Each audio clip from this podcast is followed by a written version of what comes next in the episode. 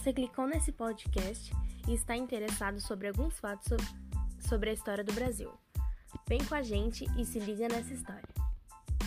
A ditadura militar no Brasil se deu no início no dia 31 de março de 1964, quando tanques de exército foram enviados ao Rio de Janeiro, onde estava o presidente Jango.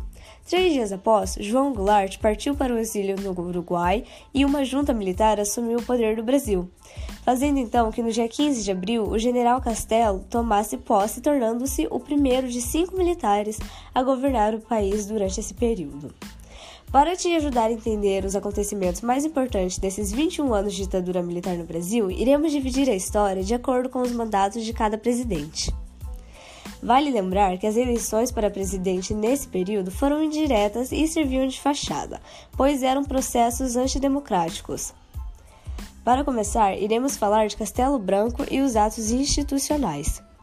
No governo de Castelo Branco foi declarado o primeiro ato institucional da ditadura militar no Brasil, conhecido como AI-1. Esses atos eram decretos e normas muito utilizados durante a ditadura, pois eles davam plenos poderes aos militares e garantiam sua permanência no poder. Dentro disso, as medidas asseguradas pelo AI-1 estavam os fins das eleições diretas, ou seja, eram feitas pelo Congresso Nacional e não pela população. Em 1965, por meio do Ato Institucional número 2, todos os partidos políticos foram fechados e foi adotado o bipartidarismo. Enquanto o primeiro apoiava o governo, o segundo partido representava a oposição consentida. Essa medida, ao mesmo tempo que fortalecia o poder executivo, proporcionava uma imagem de legalidade à ditadura, pois mantinha o Congresso em funcionamento. O AI-2 mudou ainda dispositivos constitucionais, alterando o funcionamento do poder jurídico e concentrando cada vez mais o poder no executivo. Em seguida, vamos falar do Costa e Silva e o AI-5.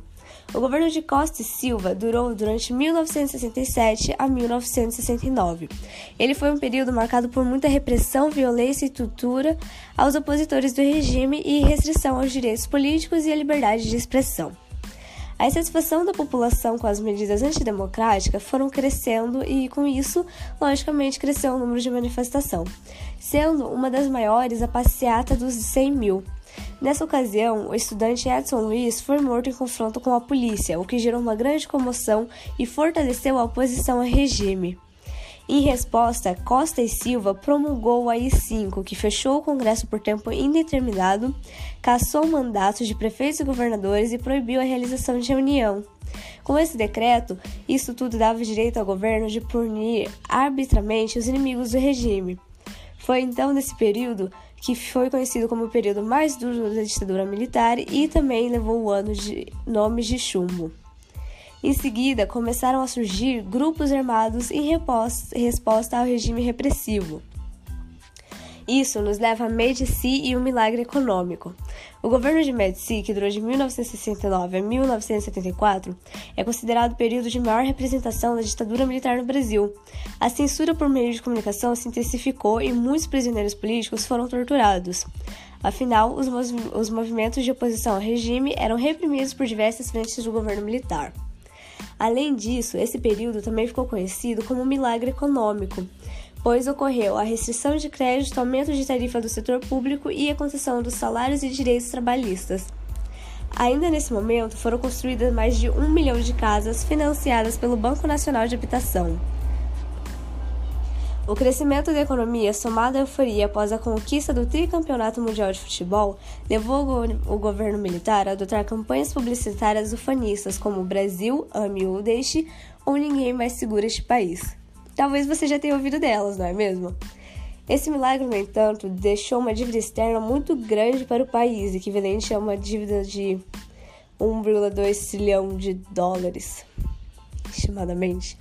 Além disso, o milagre foi acompanhado de maior desigualdade de renda, ou seja, a riqueza se concentrou ainda mais na mão do rico e a camada pobre da população teve sua situação econômica e social ainda mais precarizada. Em 1973, houve a crise do petróleo do mercado internacional. Com o aumento do preço do combustível, a inflação no país continuou a subir e em 1974 a inflação era de quase 30% ao ano. Além disso, os investimentos na economia brasileira caíram, reduzindo o consumo e a geração de empregos. Em 1971, foi promulgado um decreto-lei que tornava ainda mais rígida a censura à empresa. Os grupos de esquerda sofriam fortes repressões e foram criadas instituições para lutar com eles, sendo uma delas o DOI, significado de Departamento de Operações Internas, e o CODE, que significa Centro de Operação na Defesa Interna. Esses órgãos eram utilizados como centro de aprisionamento e tortura e estavam localizados nas principais cidades do Brasil. Geisel iniciou seu governo com uma abertura política lenta, gradual e segura. O caso mais grave ocorrido durante seu governo foi a tortura e morte do jornalista Vladimir Herzog em 1975. Diversos setores da sociedade começaram a se mobilizar e denunciar as atrocidades cometidas pelo governo. A situação ficava ainda mais insustentável para a manutenção da ditadura militar no Brasil. Logo após o governo de Geisel, o governo de Figueiredo assumiu, que durou seis anos e colocou fim ao período ditatorial. Aos poucos, presos políticos foram sendo libertados e os exilados voltaram ao país. Mas essa abertura do final do regime não era aceita por todos os militares. Algumas alas desejavam manter a ordem vigente. Durante a ditadura militar, motivados por ideias socialistas, foram criados grupos armados de esquerda que acreditavam que outro sistema poderia resolver as injustiças sociais geradas pelo capitalismo. Esses grupos agiam na clandestinidade e muitos guerrilheiros afastaram-se da vida civil para planejar e executar suas ações. Nós já falamos sobre os grupos armados que lutavam contra a ditadura militar no Brasil mas não podemos deixar de lado que o período da ditadura foi de grande importância cultural e artística no país. Apesar das restrições à liberdade de imprensa e expressão impostas pela censura, muitos artistas manifestavam seu posicionamento contrário ao regime, ainda que de maneira metafórica, para não serem condenados. Então concluímos que a ditadura militar no Brasil foi um longo período da nossa história, no qual a democracia foi suprimida por um regime autoritário. É verdade que houve crescimento econômico, porém sem distribuição de renda. Sabe-se que esse foi um período de restrição das liberdades de expressão e que a violência e a tortura foram utilizados como a principal forma de repressão. E conhecer este momento político contribui para o entendimento da nossa sociedade e para prevenir que os valores democráticos sejam desrespeitados novamente.